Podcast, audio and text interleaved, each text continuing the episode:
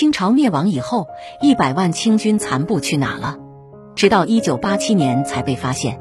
一九一二年二月十二日，随着隆裕皇太后以太后的名义颁布了退位诏书，标志着在中国已持续两千多年封建制度的王朝轰然倒塌。清朝作为中国历史上最后一个封建王朝，我们对它有着一种特殊的感情。这其中不仅是因为它开启了中国不堪入目的近代史，同时也正是它的灭亡，才让中国有了如今的地位。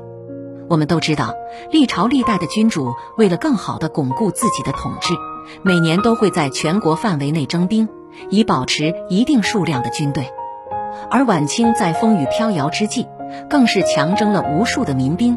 晚清统治者本想凭借着这些民兵与西方列强周旋，博得一线生机，怎奈何慈禧太后过于贪图享乐的态度，让他不愿与列强交战。面对列强的入侵，慈禧太后掌控下的清朝只是一味的委曲求全，让那些心有家仇国恨的民兵毫无用武之地。那么，在清朝灭亡后，那残余的百万清军都去哪了呢？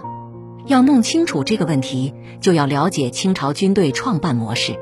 清朝前期军队主要分为八旗军和陆营军两种，作为清军入关的最大力量，八旗军无疑是清朝最强大的一支军队。而陆营军是皇太极入关后收编的明朝降军和各省改编的军队，由于都是用绿色军旗，故而有了陆营军的称号。但在清朝中期，到了道光、咸丰皇帝期间，当初骁勇善战的八旗军已经成了一盘散沙，将士们终日游手好闲，吃空饷、贪污成了家常便饭。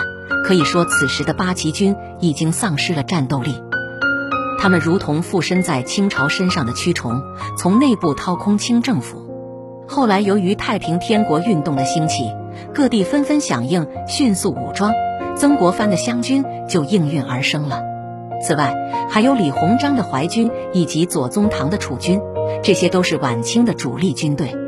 但在平定太平天国之后，曾国藩怕功高震主，主动裁军，只留下了一部分随左宗棠平定新疆叛乱。而楚军和淮军后被改编入各省守军。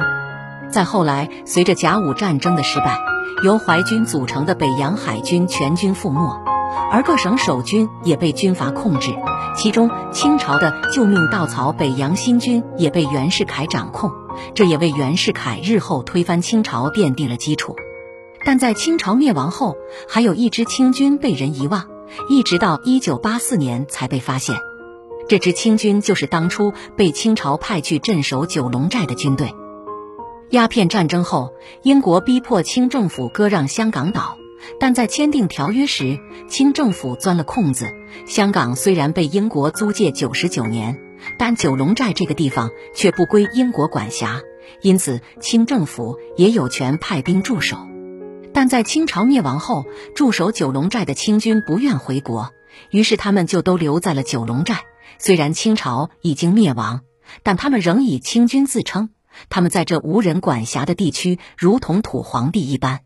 直到一九八四年，中英两国正式签署了中英联合声明，决定迁移九龙寨居民，这支清军也就此消失在历史的舞台上。